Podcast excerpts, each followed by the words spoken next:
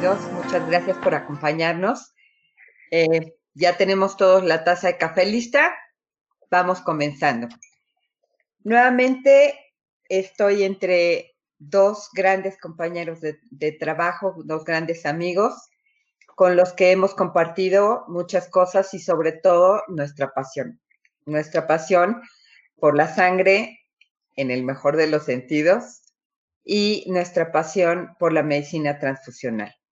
Voy a hacer las presentaciones formales. Yo sé que todos los que nos están haciendo el favor de acompañarnos conocen bien y a lo mejor hasta mejor que yo a estos queridos compañeros, pero me gusta más hacer las presentaciones formales. Entonces, vamos a comenzar con el, con el químico José Antonio Arroyo. El químico es químico farmacéutico industrial.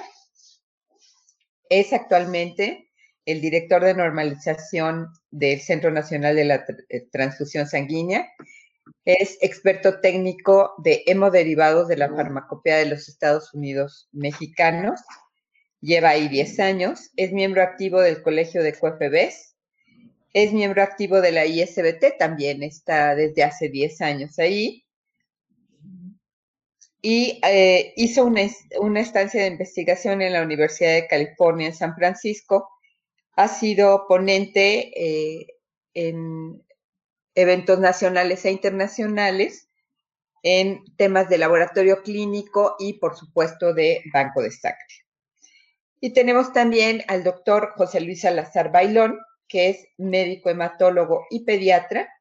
Es actualmente director técnico y de investigación del Centro Nacional de la Transfusión Sanguínea, médico adscrito al INP, miembro de la Coordinación de Calidad durante el trabajo de acreditación bajo la ISO 9001, que por cierto el INP fue el primer, el Instituto Nacional de Pediatría, fue el primer eh, banco de sangre que se acreditó eh, fue responsable del sistema de hemovigilancia del Instituto Nacional de, Pediatría y vocal del Comité de Medicina Transfusional. Bienvenidos, queridos amigos, y pues comencemos. Me gustaría muchísimo que comenzáramos platicando un poco de dónde estamos, cómo hemos llegado hasta aquí.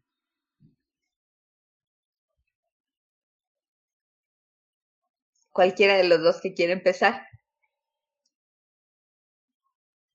Adelante.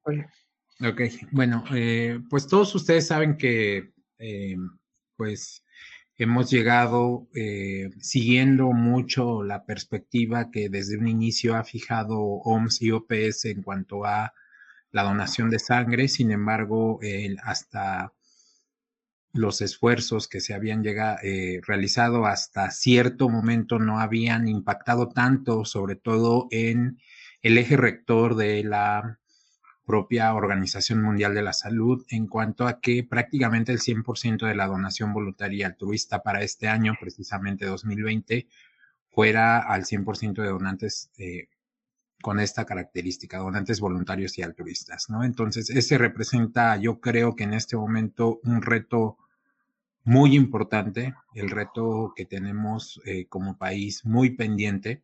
Yo siempre eh, comparo los indicadores en cuanto a que somos un país con un índice de desarrollo humano alto de acuerdo a los indicadores de la OCDE. Entonces, deberíamos ir en conjunto precisamente con esos indicadores en el cumplimiento de, eh, pues no nada más la donación voluntaria, sino otros indicadores en cuanto a salud pero eh, el tema en este caso es donación voluntaria. Hemos llegado con una donación voluntaria muy baja, tenemos un pendiente, como ya lo dije, muy, muy importante ahí.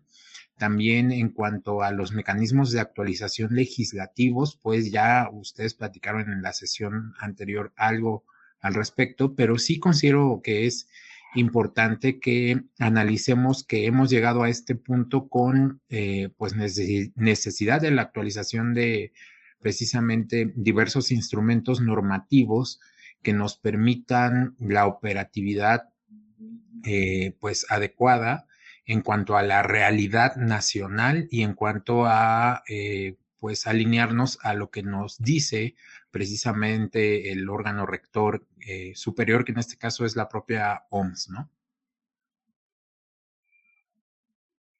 Sin duda, durante los últimos años hemos observado que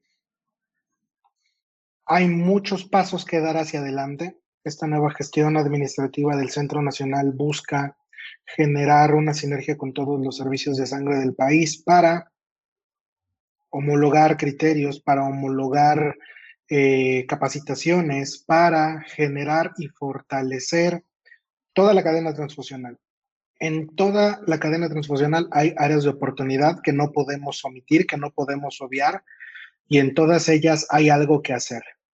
Es cierto, el órgano rector es el Centro Nacional, sin embargo, necesitamos contar con toda la colaboración de los servicios de sangre para poder contar desde información, poder tener mejor identificadas esas áreas de mejora, poder mejorar también nuestros procesos, nuestros controles de calidad y poder madurar el sistema de sangre en este país. Efectivamente, eh, yo puedo constatar que en, los últimos días hemos estado este, en contacto constante. El pobre de Toño ya me tiene sus pesadillas porque le hablo casi diario. Este, ¿Qué más vamos a hacer? ¿En qué más podemos cooperar? Y, siento que, que, sí es un buen momento para hacerlo y que al final, eh, pues somos muchos los que queremos que las cosas cambien como dices, José Luis, eh, detectar bien las, las oportunidades de, mejora, que al final muchas ya las conocemos, ¿no? Este, entonces es ir trabajando sobre de ellas. ¿Cuáles serían los planteamientos que tiene el Centro Nacional para el futuro? ¿Qué, ¿En qué áreas de, de oportunidad es en las que se quiere comenzar a incidir? Bueno, en primer lugar, de, de acuerdo a lo que me toca como director de normalización, pues por supuesto que es la actualización normativa. Eh, yo creo que ustedes han visto toda la apertura que ya esta administración ha tenido en el sentido de la participación, en el sentido de la elaboración de instrumentos que proporcionen una pauta, una guía para precisamente aterrizar todo aquello que de alguna manera ha estado eh, hasta cierto punto pendiente. Eh, seguramente, y aquellos que nos estén viendo eh, podrán dar testimonio de que, pues, a pesar de que se han elaborado las guías, hemos hecho reuniones con ellos a distancia para precisamente tratar temas importantes de qué es lo que ocurre a nivel operativo, cuáles son las perspectivas que tiene eh, pues cada uno de los centros, cómo es que el centro puede incidir en ese, en ese sentido y prácticamente también eh, ir involucrando y comprometiendo cada vez más a cada uno de los actores. Y cada uno de los actores eh, conlleva desde el, en este caso, responsable del establecimiento, eh, en cuanto al responsable sanitario, el propio personal que se desarrolla en el banco de sangre, eh, pues precisamente ir evolucionando a tener una medicina transfusional real y tangible y que obviamente pues va a llevar diversos aspectos en cuanto a la actualización normativa, las capacitaciones, eh, cuestiones ya propiamente que van a ir sembrando el cambio a lo largo de eh, pues todo esto eh, de la medicina transfusional que pues prácticamente si ustedes leen los informes pues sí tenemos un retraso importante comparado con otros países, ¿no? Y sobre todo también empezar a hacer vínculos eh, con los centros estatales que son la representación del Centro Nacional para cada estado, fortalecerlos y precisamente crear esa eh, red interinstitucional que eh, pues tiene que favorecer sobre todo a nuestros pacientes. Justamente eso, un país que no conoce sus estadísticas transfusionales poco podrá avanzar. Necesitamos contar con esa colaboración mensual sin demoras sobre la realidad de nuestra donación, la realidad de nuestras prácticas transfusionales porque esos datos son invaluables y contarlos y contar con ellos mes a mes nos va a permitir tomar decisiones ejecutivas en salud apropiadas y que tengan relevancia para la población. Eso es importantísimo. Se emitió a principios de año una cédula de actualización para los servicios de sangre para poder tener una interrelación directa correos electrónicos, telefónica, para poder fortalecer los lazos y en situaciones como estas poder establecer vínculos de colaboración más estrechos y más apropiados. Eso es importantísimo y que nos permitan emitir un panel de control de calidad mucho más efectivo en su transporte, llegada y eh, mantenimiento de la temperatura para que su calidad analítica sea apropiada. Eh, de esa forma, pues optimizar los resultados de los establecimientos y poder tener una mejor perspectiva de cuál es nuestra, nuestro desempeño y la posibilidad de nuestro error aleatorio. Entonces, esas cuestiones nos van a permitir tomar mejores decisiones y poder tomar, dar mejores recomendaciones sobre cómo proceder en distintos contextos de la medicina transfusional y, por supuesto, ejercer mejoras con nuevas técnicas, con unificación de criterios, con unificación de reactivos y de formas de interpretarlos de forma apropiada para que en todo el país se cuente con la misma eh, nomenclatura y con la misma interpretación de resultados para evitar errores y para evitar consecuencias en los pacientes. Ok, eh, aquí tengo una, una, pregunta. En cuanto a eh, los informes, eh, conozco los informes desde hace muchos años, ¿va a haber alguna adecuación? Porque de pronto esos informes, eh, les digo lo que yo a mí me tocó vivir, de pronto los informes em, al final no generaban valor porque tenían que estar haciendo ajustes más que reportar la realidad para hacer que coincidieran. Vamos, quiero aterrizarlo en que eran un tanto complicados justo hoy teníamos una plática alrededor de ello. Ya tenemos planteada una modificación. Si bien la gestión administrativa del cambio se, se supone compleja por la porque así son las cosas en la Administración Pública Federal, pero sí, ya tenemos los pasos iniciales, homologando la información con lo que nos solicita OMS OPS para poder unificar criterios también con otras con otros países, con otros esquemas de sangre. Y sí, facilitar la información que sea valiosa, que nos dé eh, valor, que nos dé poder de decisión, que nos sirva para tomar eso, decisiones y que no haya datos que no aporten eh, algo que, que sea útil para la población, para los bancos, para todos. Y en cuanto al seguimiento en físico en los bancos, porque muchas veces nos, nos está ocurriendo que eh, yo se los he dicho, eh, creo que incluso lo he platicado con ustedes, que a mí yo soy un donador capacitado porque lo he hecho muchas veces, conozco la norma, etcétera, pero a mí me ha llegado a ocurrir estar dentro de un banco de sangre y que me intenten rechazar porque día lleve lentes. Vamos, no por eso exactamente, pero me refiero a lo absurdo de, de la situación. Intentar rechazarme por una por algo que no tenía ningún sentido.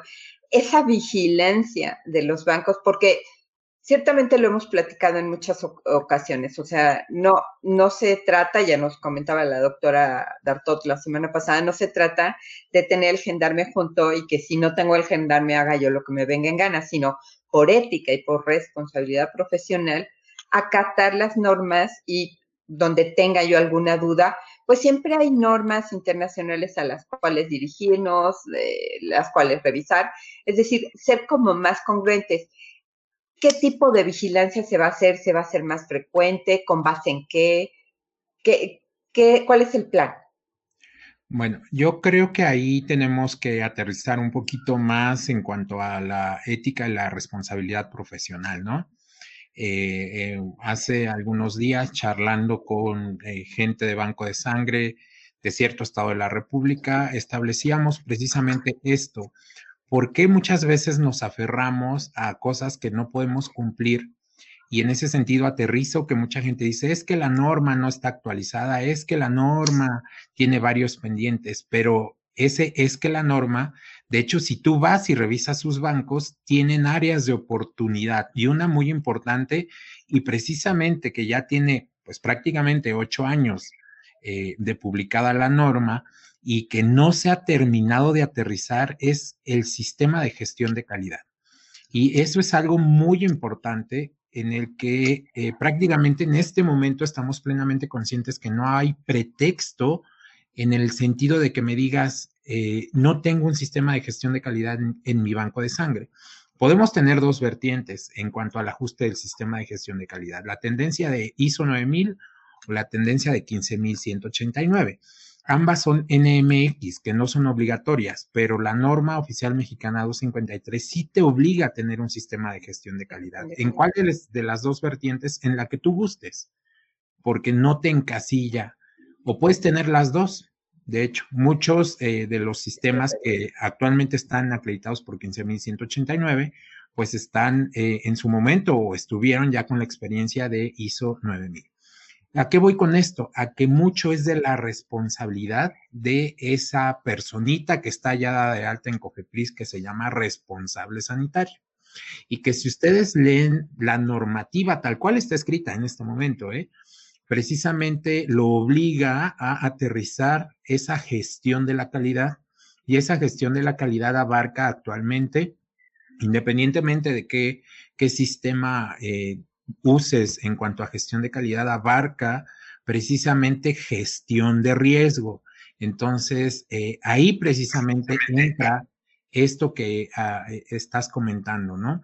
Precisamente eh, es mucho de ética y profesionalismo el ser sincero en lo que estás operando en el informe, porque de hecho todo lo que uno informa de manera oficial es de buena fe. Y de hecho muchos hemos visto que muchas veces uno firma como responsable sanitario y dice bajo protesta de decir verdad. Es decir, yo presumo de entrada que tú me estás diciendo la verdad.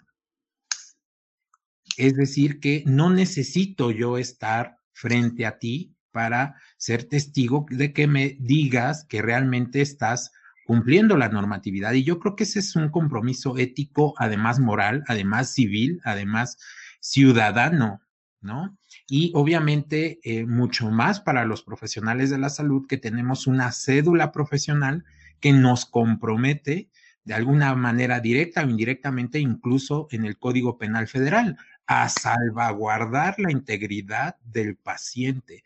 Pero muchas veces no contemplamos esos pormenores que ya están establecidos en la ley, ¿no? Entonces, yo creo que la vigilancia, si ustedes lo han visto, va a seguir siendo en cuanto a algunas cuestiones de buena fe, pero sí queremos llegar al momento en algo muy parecido en conjunto con la COFEPRIS y seguramente han visto que ya hemos trabajado mucho en conjunto con ellos, pues de hecho el lineamiento de plasma convaleciente es una colaboración CNTS-COFEPRIS y así lo estamos haciendo en las visitas sanitarias, ¿no? A muchos bancos incluso les llegó un checklist en el que tú haces tu auditoría y finalmente si tú me dices que estás perfecto, COFEPRIS va a decir, bueno, este banco dice o estima que está perfecto. Si en algún momento me llegara a tocar revisarlo, pues yo esperaría que pues si eh, la, lista de cotejo que me mandó es casi perfecta, pues en esa misma línea yo cuando llegue a revisarlo, la autoridad sanitaria, pues lo sea. Pero mucho es precisamente esta ética profesional de, de decir qué tan cerca o qué tan lejos estoy del cumplimiento de la normativa tal cual está en este momento, ¿no? Y si no puedo cumplir, pues simplemente... Eh, no aferrarme en ese sentido muchas veces a ser un banco de sangre, ¿no? Porque eso me lleva a cumplir ciertas, eh, ciertos requisitos, incluso de infraestructura, que jamás voy a poder cumplir. Y esa es una realidad por cuestiones económicas, por cuestiones de personal, por mil cosas, ¿no? Pero no me tengo que aferrar como tal porque sí hay estrategias y de hecho han estado publicadas ahí desde hace más de 10 años, pero eh, la, e, el plan es obviamente allegarnos a los bancos de sangre, a los responsables sanitarios y obviamente ya para la vigilancia, pues directamente a la COFEPRIS, ¿no? Y en algún momento, de hecho, eh, eh, se ha colaborado con, con, varios bancos y se ha dicho, si ustedes ven alguna anomalía directamente, pues la denuncia sanitaria es abierta a cualquier persona, usuario, interno, externo, entonces ahí está el punto, ¿no? O incluso con, nosotros, de hecho, ha habido alguna apertura también eh, de ciertos usuarios que, nos comentan, ¿sabes qué? Mira, este banco, pues eh, la verdad no está haciendo tan bien las cosas, ¿no? No sé si José les quiere aportar algo. Y es muy importante, y eso lo vemos recurrentemente en los controles de calidad. Tenemos bancos de sangre que carecen de algunas cosas. En las visitas sanitarias vemos que hay elementos de bioseguridad con los que no se cumplen y existe esa percepción generalizada de que si no eres banco de sangre, no eres nadie. Hay que también promover que los servicios de transfusión fuertes, eficientes, con técnicas de, tamizaje completas, de identificación de anticuerpos irregulares, eficientes, pueden ser tan valiosos y tan eficientes como cualquier otro banco de sangre. Y no aferrarse a tener una licencia sanitaria que a lo mejor no me va a alcanzar a cumplir con los criterios mínimos de seguridad y sí, en un sentido de responsabilidad y en ese sentido de autogestión y autocrítica, determinar bien cuáles son nuestros alcances para poder cumplir a cabalidad con la normatividad, que sí está, es vigente y a ella nos, nos, nos, nos basamos para poder basar algún tipo de responsabilidad profesional y nadie quiere eso. Al final del día, con esa hojita que, con ese sistema de checklist que emitió Cofepris y que hemos estado verificando eh, de muy cerca, pues bueno, podemos tener bien identificados esos servicios que pudieran no estar cumpliendo apropiadamente con la normatividad. A mí me, me preocupa, me preocupa mucho Estoy completamente de acuerdo con lo que han comentado ustedes. O sea, aquí, aquí el trabajo no es de una sola persona, es de un conjunto. Es decir, sí, la, la, la, legislación tiene que estar, tenemos que actualizarla, eso es una tarea pendiente. La falta de reglamento bien aterrizado también la tenemos pendiente, pero eh, hay ya una norma a la que no todo mundo nos apegamos y si bien tenemos que aterrizarlo mucho con todo lo que es la responsabilidad y la ética profesional, a, mí lo que me preocupa más es la, esta información de boca a boca. Ciertamente es por, falta de, sistemas de gestión de calidad, me queda perfectamente claro pero también me queda claro que como bancos de sangre, como servicios de como, como servicios de sangre en general, ¿no? Aterrizado con todos los giros que pueda haber, me queda claro que mientras hacemos eso, tenemos una tarea muy eh, pendiente, muy, muy rezagada, que no, que no siento que rápidamente podamos llegar a ella si dentro de los bancos de sangre, yo que estoy eh, tomando una muestra, tengo las ideas que me transmitieron mis ancestros desde hace 200 años y las sigo aplicando. Y nadie me ha dicho que las cambie. Y, esas mismas, más sal y pimienta, se les voy a pasar el que sigue, etcétera, etcétera. Entonces, ok, allí está funcionando mal, pero ¿cómo lo estamos aterrizando en los donantes de sangre? Todavía hay donantes de sangre que, me refieren cosas que, vamos, todavía sienten que hay transfusión de brazo a brazo. O sea, la, la principal tarea pendiente, si bien el que estemos, el que tengamos una legislación adecuada, el que seamos éticos y profesionales al funcionar, tiene todo el sentido del mundo y debe ser de nada sirve si no tenemos la materia prima y una buena materia prima. Es decir, no podemos llegar hasta el último átomo de la última molécula en estudios si no tenemos un buen ingreso de materia prima. Y esa tarea de no, no haber comunicado hacia el exterior es una tarea pendiente muy, muy grave. ¿Hay alguna estrategia que ya se esté empezando a manejar? ¿Qué se está empezando a hacer con eso? Bueno, de hecho, nosotros, y obviamente a través de la gestión del doctor Jorge Trego, que es el director general, eh, yo creo que ustedes han visto también mucho en redes sociales ya esta eh, campaña de promoción de la donación a partir de flyers de Susana Distancia, algunos conceptos eh, importantes en cuanto a la terminología de la donación. La estrategia, ¿cuál es? El uso de redes sociales. Inicialmente, la estrategia inicial fue, eh, realmente lo que hacemos en la promoción de la donación y en esa desmitificación de, eh, del proceso de donación está funcionando o no. Muchos eh, interpretaban el proceso de promoción de la donación con darte un sticker, darte una plumita, pluma. etc.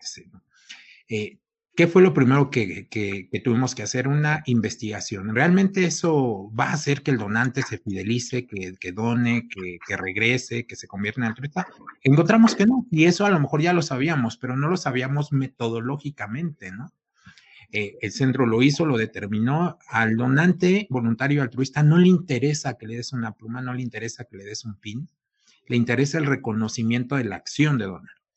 Y ya tenemos perfectamente identificado el sector, que bueno, es sector eh, relativamente joven en este momento, los millennials, y hacia allá va dirigida la estrategia de la promoción. Ya estamos eh, trabajando algunas estrategias que eh, a partir de que tengamos la autorización, pues les serán comunicadas. Ustedes lo van a ver, sobre todo en este mes que se celebra el Día Mundial de Sangre. De hecho, pues ustedes también han visto que eh, pues algunos estados ya están reproduciendo la propia campaña que a nivel federal se diseñó y que se les distribuyó y que de hecho ustedes como bloggers, si lo requieren, se las podemos pasar. Es hay apertura para que ustedes puedan usar ese material. Cualquier asociación, cualquier eh, persona física o moral lo puede hacer. Incluso, digo, ustedes han visto y, me lo comentabas antes de entrar al aire, eh, pues las estrategias de, bueno, ante esta pandemia no puedes, no quieres por tu seguridad venir a un hospital, pues el centro va mientras tú te organices, el centro va, ¿no? Entonces, eh, hemos estado también diseñando estrategias de eh, interpretación y yo creo que eso es un, tema también cultural que tenemos eh, que abatir. México lee poco. Ese es un hecho. Y si a mí aparte me pones a leer una norma de más de 150 páginas para interpretarla, pues no, bueno, qué flojera. Yo me voy nada más a la parte que me toca pero precisamente una cosa que yo lea y otra cosa es que yo entienda lo que dice ese documento. Claro. Y en base a eso también crear estrategias de interpretación de la norma para no crear nuestros propios, precisamente como tú lo mencionabas, requisitos de donación, ¿no? Y, y hace eh, unas horas eh, ocurrió lo mismo, el mito de, bueno, el personal de salud no puede donar porque es personal de riesgo. Bueno, ¿dónde dice la norma? ¿No? Claro, y, claro. Y, bueno, ese tipo de cuestiones, ¿no? Además de esto, y esto eh, la pregunta es con, con José Luis, es, ya lo dijeron bien, ¿sí? Yo no voy a ir por un pin o voy a ir por una pluma conozco bien las necesidades de los bancos de sangre y mientras esté abajo de los 65, ay, ya dije mi edad, mientras esté abajo de los 65 voy a seguir donando. Estoy convencida de que lo quiero hacer y lo voy a seguir haciendo. Pero todavía ocurre mucho el que no nada más la falta de información al, donante, eh, no ser asertivos en la información con el donante, sino el trato con el donante. Todavía nos ocurre con frecuencia de, ¿a qué viene? ¿Cómo que a qué vengo? Vengo a regalar mi sangre. Quítese. Hay formas de decir las cosas, hay formas de tratar a la gente y formas de invitar, a lo mejor en forma subliminal, a que la gente se mantenga como donante. Así es, este centro ha mantenido muchos años la premisa fundamental de la donación voluntaria y altruista y cuenta con un personal con la experiencia de muchos años para poder transmitirle a la población la necesidad de que sea donante con el lenguaje apropiado, adecuado y de la forma más apropiada posible. También en esta gestión, y es un proyecto que se lideró desde la dirección y que se llevó a cabo con, con el químico Arroyo, se han realizado cursos para precisamente capacitar a el personal de trabajo social, el personal de el, personal que busca las donaciones en los hospitales para poder hacer ese viraje de idea de ir sobre la donación voluntaria, la donación de reposición por la donación voluntaria y altruista. Esa anécdota que he contado mucho, ya tengo muy bien eh, estimulados a los papás del paciente para que vengan a, donar y cuando uno veía cómo estaba el paciente, estaba en etapa premortem, en terapia intensiva. Así no va.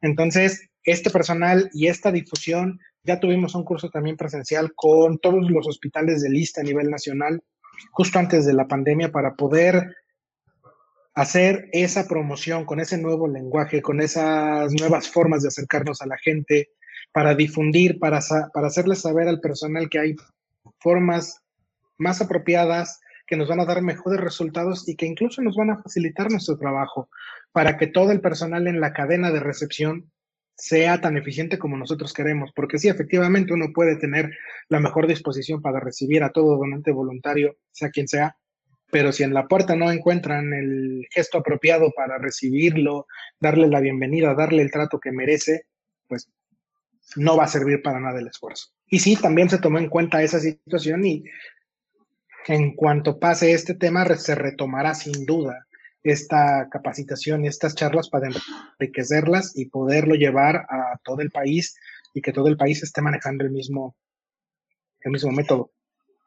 Pero tendremos que incidir en este momento, ¿no? Porque además en este momento tenemos los dos retos. El primer reto que fue el que no empezamos a, a tener un decrecimiento en las donaciones.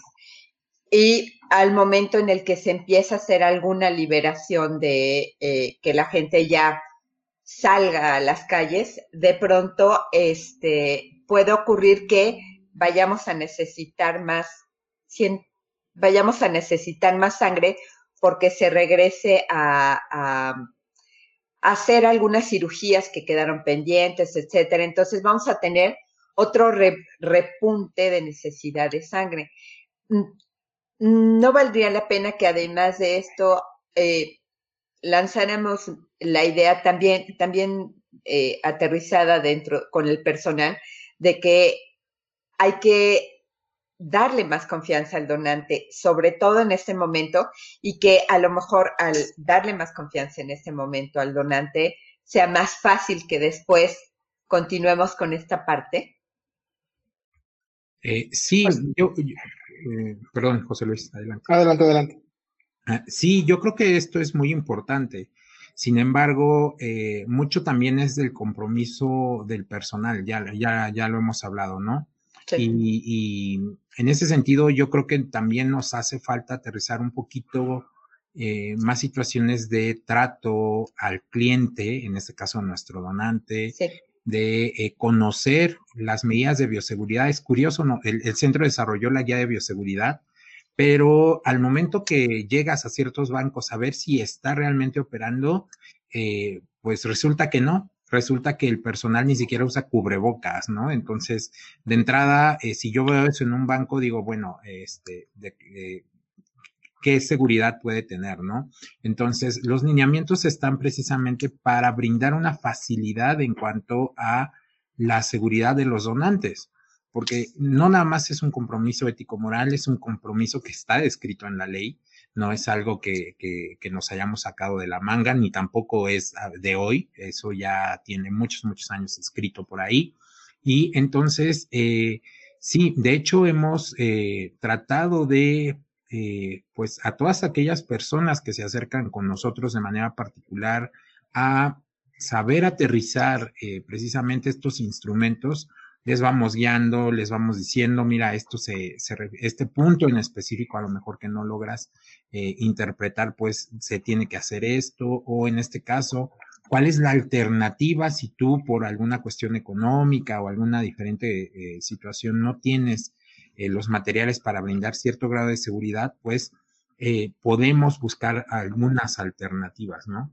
Sí se ha estado, eh, pues, de alguna manera teniendo un mayor acercamiento de entrada, pues obviamente más hacia los bancos públicos, Eso es importante porque pues muchas veces son los que representan una mayor carestía, pero también pues son los que para bien o para mal reciben una mayor cantidad de donantes.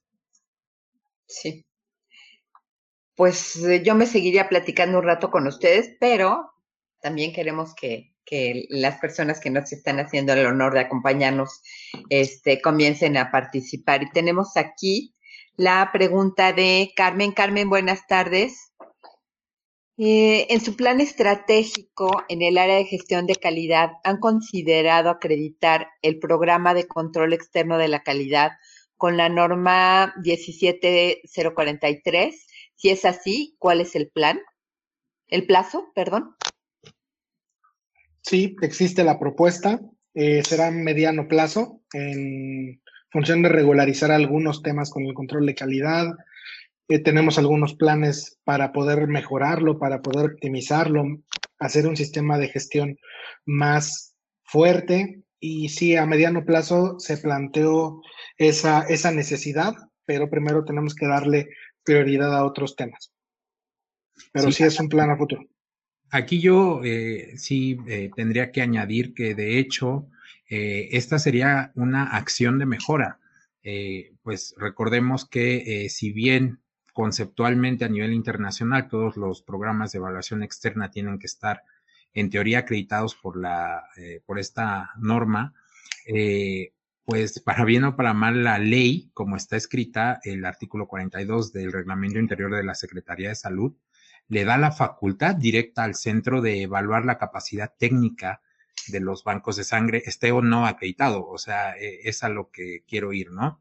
Eh, sabemos que este es un aspecto, es una norma que se tiene que cumplir. Eh, ¿Quién nos evalúa a nosotros? Pues nos evalúa la OMS, que es el órgano rector que, que, realmente evalúa a cada centro de cada país que realiza el control de calidad para cada uno de los diferentes países que tiene un equivalente.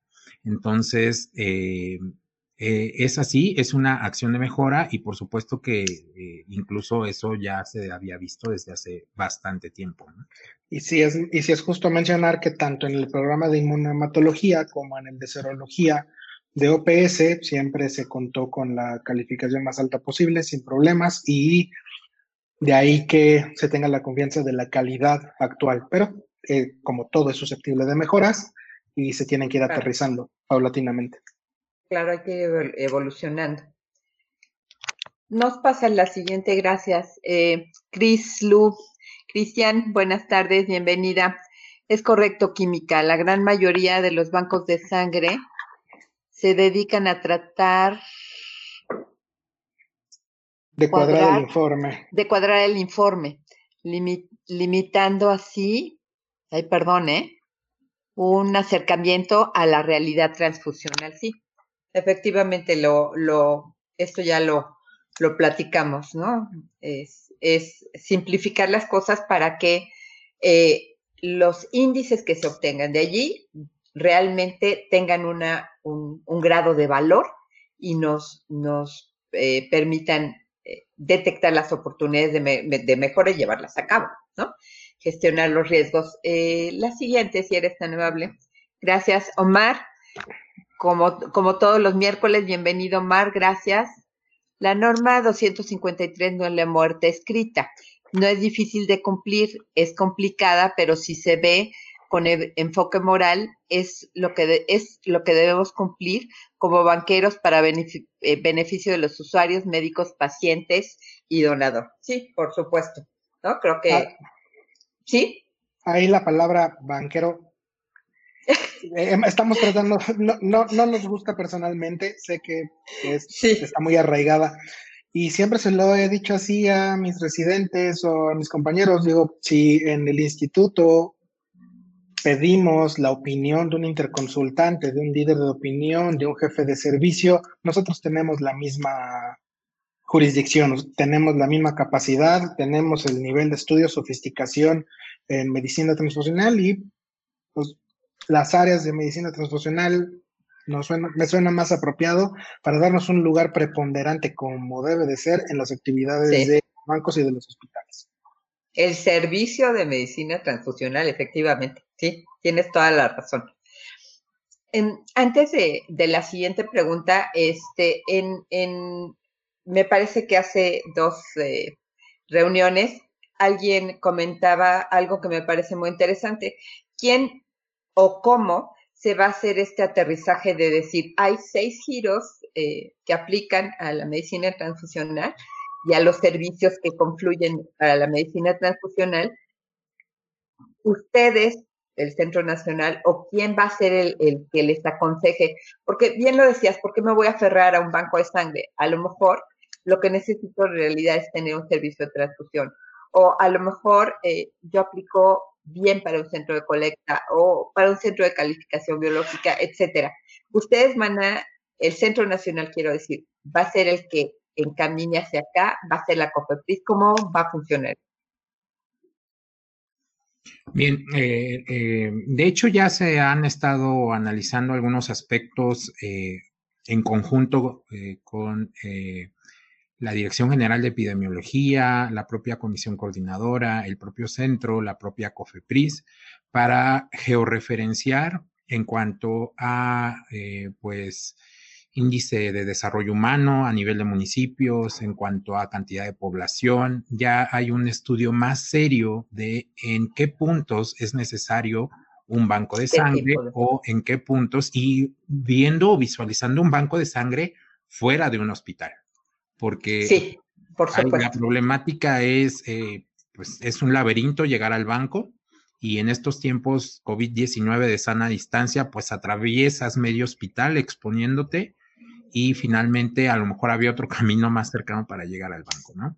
Entonces, sí, de hecho ya se dio un primer paso, hubo un acercamiento directo con eh, los bancos de sangre que captan más de... Eh, mil unidades a través del Consejo Nacional de Salud. Hubo un acercamiento eh, entre ellos, el propio Consejo, la COFEPRIS y el Centro Nacional, para precisamente visualizar la problemática, eh, eh, auxiliarlos en la solución de las problemáticas e ir avanzando precisamente a conformar esta regionalización, si lo queremos ver así, de los servicios de sangre en base a la cantidad de población. Y, Hacerlos más eficientes, ¿no? Perdón, José Luis, adelante. Perdón, perdón, pero en ese tenor sí encontramos entidades donde hay tres bancos de sangre en un radio de un kilómetro. O, si así lo quieres ver, de 10 minutos o cruzar una calzada. Eso no es funcional y ese análisis ya se realizó y por supuesto se debe madurar para poder establecer toda esa, esa comunicación y optimizar los servicios a nivel nacional. Gracias. ¿Me subes la siguiente pregunta, Aaron, porfa? Y por cierto, Aarón, gracias. Estás detrás de cámaras, pero siempre nos ayudas muchísimo. Eh, Gabo Ucan, ¿cuál sería la razón por, la que la COFEPRIS no vigile a los bancos públicos de quien ellos mismos tienen conocimiento de no contar incluso con responsable sanitario? Existía ese viejo, esa vieja idea de que COFEPRIS no eh, vigilaba a los de casa o no e, ejercía sanciones contra los de casa. No es, ya, eso ya cambió, eso no, no existe. En esta gestión hemos visto que han ejercido acciones, han puesto sellos en establecimientos que no garantizan la seguridad del usuario, del público, incluso del mismo personal. Y ellos tienen una larga lista de eh, establecimientos a verificar y tienen mecanismos que están disponibles para todo el país para poder establecer las denuncias sanitarias a través de su portal electrónico. Cualquier persona con una eh, situación que reportar, que denunciar, que esté bien documentada, que sea verídica, puede levantar esta denuncia sanitaria y COFEPRIS está actuando y está actuando pronto contra cualquier desviación que se pueda identificar y que se pueda detectar. Tienen una nueva visión y lo están haciendo muy bien y hemos trabajado con ellos, tenemos unas bases de colaboración muy estrechas en las que la comunicación es fundamental y en las que cuando se detecta alguna irregularidad que sea muy evidente, pues por supuesto están actuando muy, muy de acuerdo a las, a las observaciones que se han planteado. En el tema de los controles de calidad, por supuesto que los falsos negativos, cuando identificamos que se realizan pruebas rápidas en bancos de sangre o cuando hay alguna discrepancia no resuelta en el panel de nematología, se establecen las denuncias y tenemos evidencia de que han establecido acciones para poder corregirlo. En realidad aquí creo que, creo que es importante que, que eh, según mi, mi, mi, criterio, la idea no es ser punitivos, sino más eficientes, ¿no? Y hacernos todos más eficientes. Sí, por supuesto. De hecho, en este momento también se está explorando la posibilidad de eh, un convenio de colaboración COFEPRIS NTS SETS, en que sea también personal que está, eh, digámoslo así, en el frente de batalla diario en el banco de sangre, sea quien acompañe a eh, estas personas, a estos verificadores, o sean directamente ellos, como ocurre en algunos estados, que eh, aunque son contados, que el centro estatal todavía sigue ejerciendo acciones de verificación. Eh, anteriormente, pues existían visitas de mejora continua, pero aquí lo importante nuevamente vuelve a ser el compromiso que yo como responsable sanitario voy a tener para con el banco de sangre y establecer pues lo mínimo indispensable para la, para la operatividad de este. Gracias. Em, Guadalupe, buenas tardes, bienvenida. ¿Cuál es el mayor reto para la donación altruista para los mexicanos? Pues yo no diría el mayor reto, yo diría muchos retos. Yo diría, eh, primero, la falta de información. Eh, seguramente a muchos de ustedes les ocurrirá que eh, en reuniones familiares, en reuniones con amigos, siempre sale el tema y el tema siempre es, oye, ¿podría donar si, oye, mm, es bueno que done, oye, etcétera? Es decir, lo que comentaban hace un rato, o sea, nos está faltando compartir información y compartir información que le dé confianza a la gente para que se acerque, que no lo sientan como, como algo impersonal. Es decir, eh, es frecuente, yo creo que a todos nos ocurre leer en cualquiera de las redes sociales se necesita sangre para Juanito López. Ok. Este, bueno, yo, mi responsabilidad va a ser compartir. No, no, no, espérame. O sea, mi responsabilidad va a ser acudir a donar y compartir, ¿no? ¿En qué momento estamos nosotros adquiriendo también el compromiso? ¿En qué momento estamos aterrizando con todas las personas que, que están recibiendo estas notas el compromiso que existe de cada uno? De acuerdo. Em, tenemos otra vez a Guadalupe. Por favor, este, Aaron, para que la puedan ver. Gracias. Eh, realmente es cierto, primero deberíamos de informar más a los pacientes lo que ocurre al donar. Aquí, eh, perdóname Guadalupe, no, no quiero ser este, molesta, pero tenemos que informar a los donantes. Esa es otra de, las eh, cuestiones. A los donantes, no estamos hablando de pacientes, sino estamos hablando de donantes, lo que ocurre al donar, desmentir todos los mitos detrás de lo que es la donación de sangre. El doctor Avitia. Doctor, bienvenido. Qué bueno que estás con nosotros nuevamente. Para tener una mejor cultura de la donación de sangre es necesaria una, educación a la población que se ha pensado para que se ha pensado para conseguir una participación intersectorial donde la Secretaría de Educación incluya material para esto en las escuelas primarias, secundarias y de preparatoria es necesario una participación intersectorial, es decir, entre todas las eh, secretarías y entre todos los involucrados dentro del, sector gubernamental. ¿Algún comentario? finalmente, eh, pues eso es la visión que desde esta nueva administración hemos tenido. Yo creo que eh, vuelvo a repetir, los mismos eh, responsables de Banco de Sangre yo creo que ya no sueñan eh, porque les pedimos información, les pedimos participación en encuestas, les pedimos participación en la difusión de las campañas, les pedimos mucha participación, mucha apertura, les pedimos conectarse a las capacitaciones. Eh, entonces, eh, obviamente es un, compromiso intersectorial y el doctor Trejo pues ha gestionado esto desde los niveles más altos a nivel IMSS, a nivel ISTE, eh, pues ellos, los responsables, podrán comentar al respecto de ese acercamiento que, ha existido. Y como les menciono, pues ustedes pueden ver la cantidad de documentos que se han generado a partir eh, de esta pandemia y a partir de eh, pues la conclusión de la misma, ustedes van a ver que ya hay eh, cooperación de nivel nacional e incluso internacional para desarrollar ciertas guías en cuanto a pues eh, cuestiones que están pendientes en el tema de la medicina transfusional.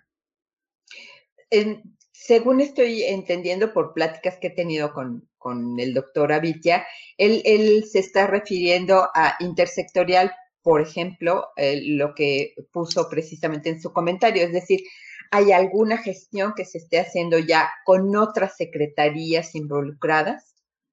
Sí, por supuesto. Porque al final la educación, pues depende de la Secretaría de Educación Pública. Sí, por supuesto. Eh, digo, no quiero adelantar varios temas que ya hemos estado trabajando, pero sí hay eh, pues una coordinación importante, no nada más con el área salud, sino con otras eh, pues secretarías en cuanto a el desarrollo de materiales. Ustedes seguramente lo van a ir viendo eh, pues a medida de que la pandemia nos vaya dejando eh, trabajar un poco más, ¿no?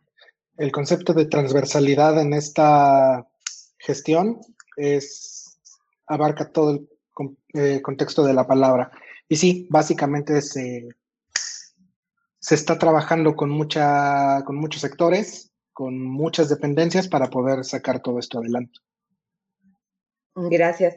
Eh, doctor eh, Avitia, nuevamente, ¿qué medidas se tomarán para disminuir el alto número de bancos que captan poco número de unidades al año y que representan un mayor riesgo?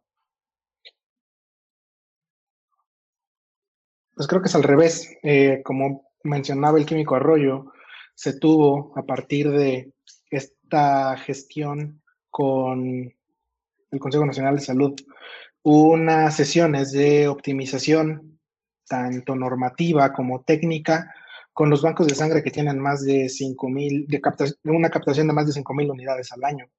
Eh, estas sesiones fueron muy productivas, se contó con una participación con hospitales perdón, bancos de sangre y los centros estatales de todo el país, para poder darles más fortalezas y poder mejorar su desempeño, poder mejorar su seguridad y poder seguir contando con ellos como bancos seguros, de acuerdo a la definición de OPS.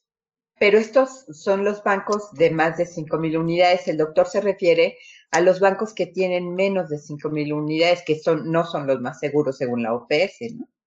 Hay una estrategia, tampoco nos queremos adelantar al respecto. Claro. Este, digo, eh, ya muchos saben que hay un término que ya se cumplió en el mes de abril para, eh, pues, la actualización de las licencias y de hecho COFEPRIS siguió recibiendo trámites de licencias, ese trámite no se detuvo, eh, se habló con ellos, no lo detuvieron y en teoría aquel banco pequeño, mediano, grande, que no tenga una licencia actualizada a esta fecha, eh, de aquellas viejas licencias indeterminadas, eh, pues en teoría no tendría razón de ser, ¿no? En, este momento. Eh, pero pues es, eso lo vamos a ir viendo seguramente a futuro, ya también está visualizado con la COFEPRIS. Ok, gracias. Ana Luisa, buenas tardes, la doctora Dartot la ley es y debe ser para todos, debido a que su programa de control externo eh, no está acreditado.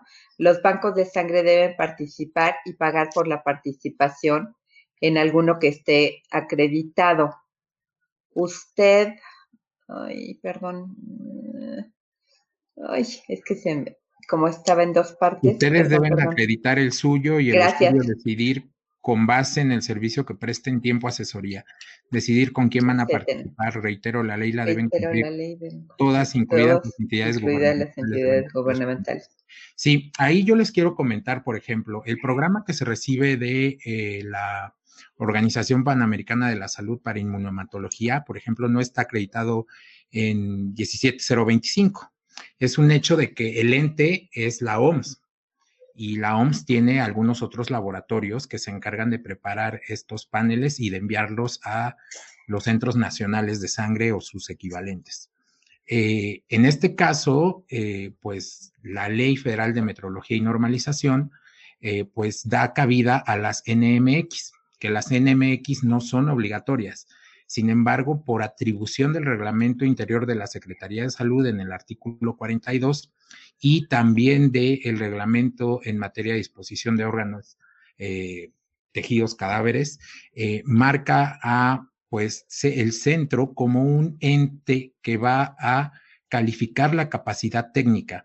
En este caso, a lo mejor el centro en algún momento decide, ¿sabes qué? No te voy a hacer una evaluación de control de calidad externo, si es que eh, se pudiera ver inviable quizá a lo mejor la acreditación, pero te voy a evaluar la capacidad técnica porque jurídicamente tengo el, precepto e, en, mi artículo 42 y aquí, eh, pues sí, nosotros lo hemos visto como una cuestión, eh, un aspecto de mejora. Sin embargo, la norma oficial tal cual está escrita dice que deben participar con nosotros y en otro que esté acreditado precisamente por la entidad mexicana de acreditación. Eso lo tenemos perfectamente identificado. Por eso mencionaba eh, que es una acción de mejora. Sin embargo, la, atribución de la evaluación de la capacidad técnica, y esa no nada más puede ser eh, a través de un programa de evaluación de calidad externo, porque eso es una parte que evalúa incluso eh, pues el, desempeño técnico de la parte serológica, pero podríamos hablar de otras partes de evaluación, por ejemplo, en cuanto a la selección del donador, en cuanto a el trabajo que hacen nuestras colegas trabajadores sociales, eh, pues muchos otros aspectos, por ejemplo, eh, que no van ligados nada más a estos dos programas exclusivamente, ¿no? Eh, vuelvo a repetir, es un aspecto de mejora y por supuesto que lo tenemos vislumbrado. Sin embargo, nosotros en cuanto a la ley como está definida y al reglamento, pues sí tenemos que hacer esa evaluación. En este momento se está haciendo a través del programa de control de calidad externo. Tal vez eso pueda o no cambiar, que o seguramente se van a ir añadiendo otras formas de evaluación de, de la capacidad técnica, ¿no? No sé si quieras agregar algo, José Luis. No, con suficiente. Gracias. Eh, Omar, Omar Marín, eh, estoy en construcción de un proyecto para banco de sangre y mi primer meta es cambiar, cambiar lo conocido, ver hacia adelante y apostar a la mejora en todo sentido. Mis palabras madres serían terapia transfusional,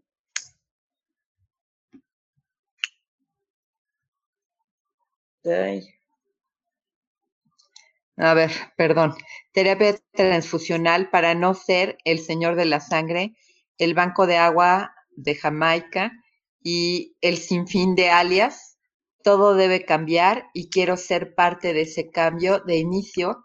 Estoy conociendo, aprendiendo y conociendo gente calificada y experta como ustedes. Gracias por tu comentario, Omar. Héctor, Héctor Baptista, buenas tardes. Hablando de la necesidad de recuperar la confianza en la autoridad, si la COFEPRIS es quien tiene la responsabilidad de la verificación sanitaria en términos simples y planos, ¿cuáles son las aportaciones que realiza el CNTS en los tiempos de la 4T?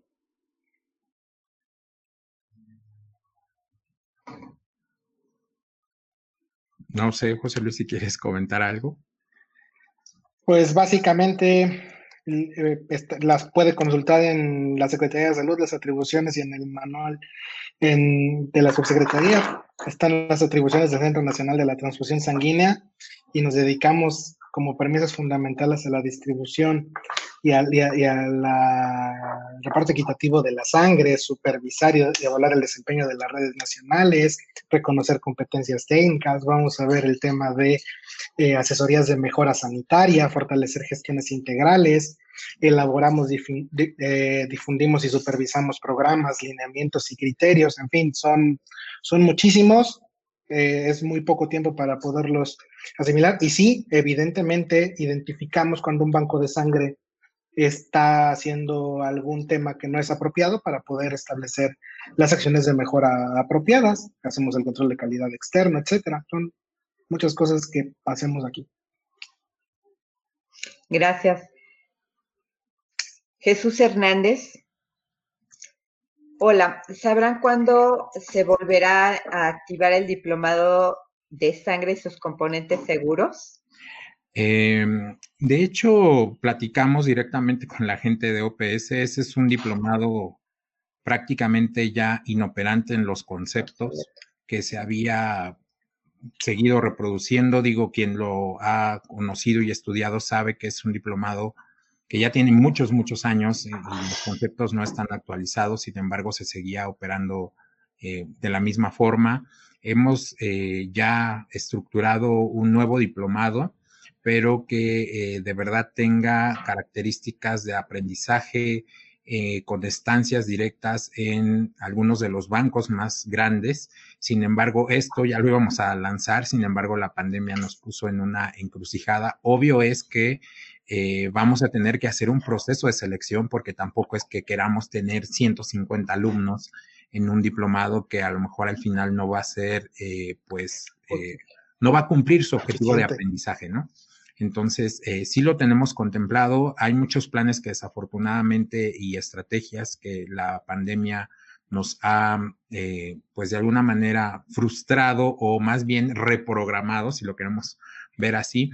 Eh, estamos plenamente conscientes de toda esta problemática, sabemos también de las atribuciones jurídicas, de la cuestión técnica que a lo mejor está pendiente, confrontarnos con algún otro ente acreditado y certificado internacionalmente, pero pues como les decía, a nosotros nos califica directamente OMS, eh, nadie más. Eh, entonces, eh, pues es interesante toda esta perspectiva. seguramente, y como les menciono, ustedes irán viendo paulatinamente cambios importantes en todos estos aspectos. Ya estamos casi sobre el tiempo. Voy a leer tres preguntas más porque ya, ya nos estamos pasando el tiempo. Obviamente, todos los que participamos en, algo que tenga que ver con la medicina transfusional somos como muy apasionados y tiene sentido. Estamos hablando del líquido que nos mantiene vivos y caminando y respirando. Y obviamente, este, los vamos a tener a ustedes y nos hacen el grandísimo favor la semana que viene nuevamente, tratando más temas. Eh, Héctor Baptista, los lineamientos técnicos para COVID no forman parte del plan de acción, son actividades emergentes. Sí, estamos totalmente de acuerdo. De hecho, en algún momento con alguna discusión con algunos bancos nos decían, eh, ¿por qué no existe un sistema de acreditación propio simulando al español, que yo creo que todos, eh, toda la gente de medicina transfusional lo conoce, el de la Sociedad Española, hacer un símil eh, con el centro con un sistema de acreditación específico para el Sistema Nacional de Sangre. Eh, se está trabajando en ello también, como les, les comento. Eh, de hecho, se ha platicado con cada uno de los centros estatales. Se va a conformar la Comisión Nacional de Sangre a través de expertos que proponga cada uno de los centros estatales, que son los ejes rectores a nivel estatal, para conformar todos estos eh, documentos que sabemos que son requeridos, pero que obviamente, eh, pues esto va a llevar tiempo. Eh, yo creo que muchos conocen de el rezago que en este sentido ha existido durante varios años comparando con otros sistemas nacionales de sangre, pues sí tenemos un rezago importante.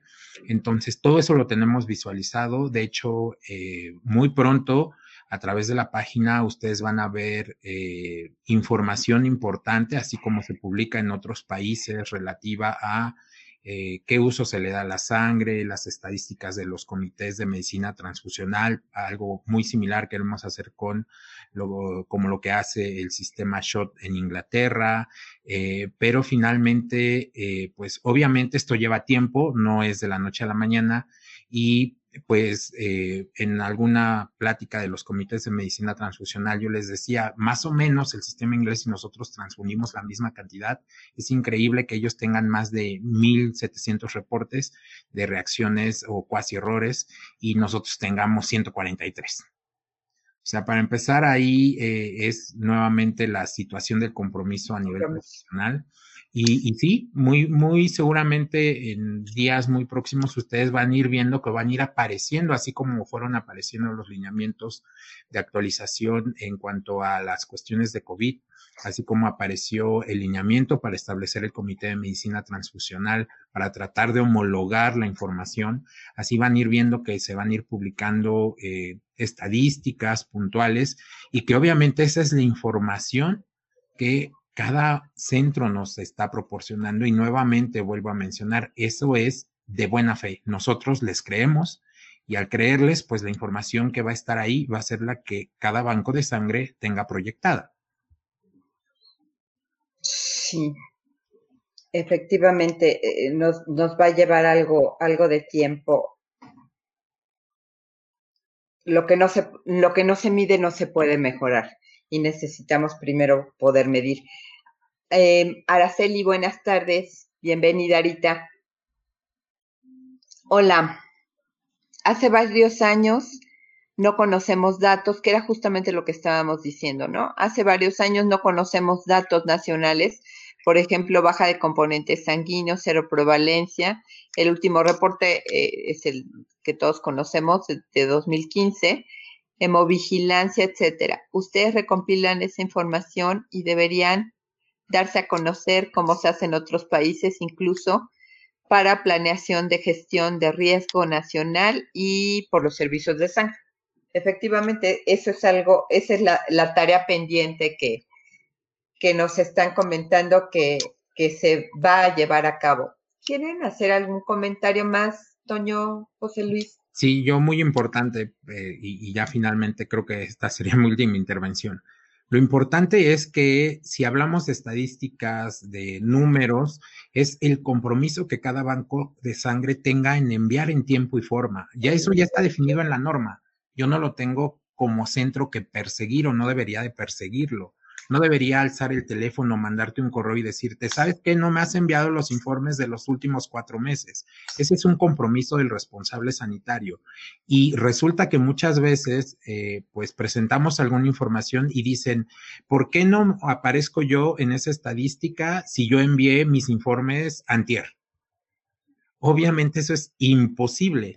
O finalmente se notifica al secretario de salud de manera local porque lo hacemos el secretario de salud les jala las orejas y dicen, ahí te va eh, todo 2018 y 2019, súbelo a la estadística en dos días. Es imposible.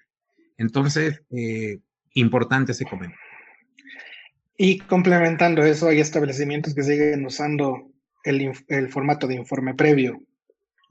Es decir, no han leído en los últimos tres años que ya hay un nuevo informe, no se han comprometido con el nuevo informe, y sí, el retraso en la información es brutal y sí, el retraso en la información ha provocado que no podamos tener una estadística clara y concisa. Incluso en ocasiones en las que se han presentado ITTs, nos enteramos por otras dependencias, porque aparentemente se trata de llevar por otra puerta la información, pero nos enteramos. Entonces, nuevamente, el responsable sanitario debe de tener la capacidad de poder ponderar qué es importante y qué no dentro de las actividades diarias para poder cumplir con la normativa y poder tener estadísticas claras y que estén al alcance y que sean reproducibles para todos. En eso estamos trabajando, en uniformarlas, en hacerlas más veraces, en hacerlas más condensadas para que la información valga y podamos tomar decisiones en salud. Muchísimas gracias a los dos aquí yo eh, cerraría un poco diciendo que al final eh, la responsabilidad es de todos, ¿no? Las responsabilidades de la autoridad sanitaria y las responsabilidades de quienes estamos laborando dentro de los bancos de sangre en cualquier punto del, del banco de sangre, ¿no? Es decir, desde la persona responsable de hacer la limpieza, de la que dependemos, porque al final una contaminación, no, ninguno la queremos, todos queremos el bienestar del paciente. Entonces, al final es responsabilidad de ir y vuelta para todos, ¿no? Me queda claro que tenemos mucho rezago, me queda claro que se necesita tiempo para llevar a cabo el cambio y también me queda claro que todos estamos muy ansiosos de que las cosas cambien y es aportar desde todas eh, las áreas lo que nos corresponda hacer a cada uno. ¿Quisieran hacer algún comentario final, Toño? Sí, denos oportunidad. No llevamos, al menos en, lo personal, ni siquiera más de ocho meses trabajando en conjunto. Hemos trabajado a marchas muy, muy forzadas. Eh, denos oportunidad de, gestionar todos estos cambios. Los estamos escuchando, créanos. Eh, y bueno, eh, obviamente también necesitamos que ustedes eh, nos ayuden, ¿no? Y en ese sentido, sí, dentro del trabajo, pues es de dominio público la auditoría que realizó la Auditoría Superior de la Federación, la 185, que es pública, está al alcance de todos. Y parte de estos meses de actividad ha tenido que ver con resolver esas situaciones y ver a futuro. Entonces, sí, el trabajo es abundante, estamos para él y a, corto plazo van a haber más cambios y que la contingencia nos lo permita también. O a lo mejor la contingencia nos está dando el tiempo o, el, punto de quiebre para hacer estos cambios, ¿no? que a lo, mejor, a lo mejor no habíamos visto la oportunidad por estar dentro de la zona de confort, no habíamos visto la oportunidad del cambio, aunque sí supiéramos que teníamos que llevarla a cabo, no habíamos visto justamente el punto de inflexión en el que nos teníamos que introducir para hacer los cambios que se están requiriendo. Ha sido un verdadero placer platicar con ustedes. Nos vamos a volver a ver dentro de una semana. Eh, recordemos siempre que la sangre y los amigos a través de un café nos siguen conectando. Que pasen muy buena tarde y muy bienvenidos. Hasta pronto. Hasta pronto, gracias, buen día. Por eso la importancia de donarla a los demás. Adentro de tus venas lleva solidaridad, vamos salvando a los demás. Y para muchos es urgente esperar.